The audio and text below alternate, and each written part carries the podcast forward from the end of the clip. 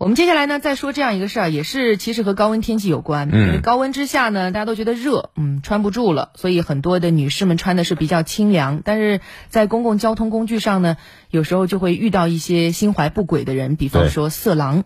那一旦遇到这种情况，到底该怎么做呢？接下来这位女士的做法就得到了警察的赞赏。我们来通过江苏台的报道了解一下。事发时，列车已经驶出宜昌东站，张女士找到乘警报警称有人猥亵她。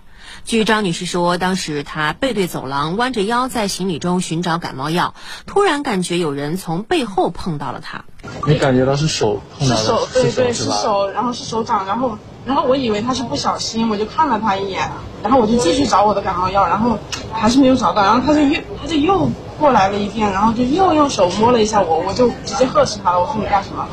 周围旅客听到张女士的呼救后，合力控制住了男子李某。我们到达现场询问。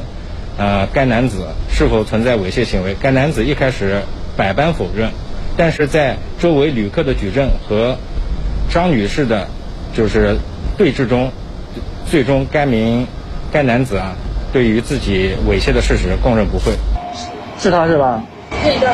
随后，李某被移交至汉口站派出所，并最终被处以行政拘留七日的处罚。张女士这次的行为值得肯定。首先呢，她大声喝止。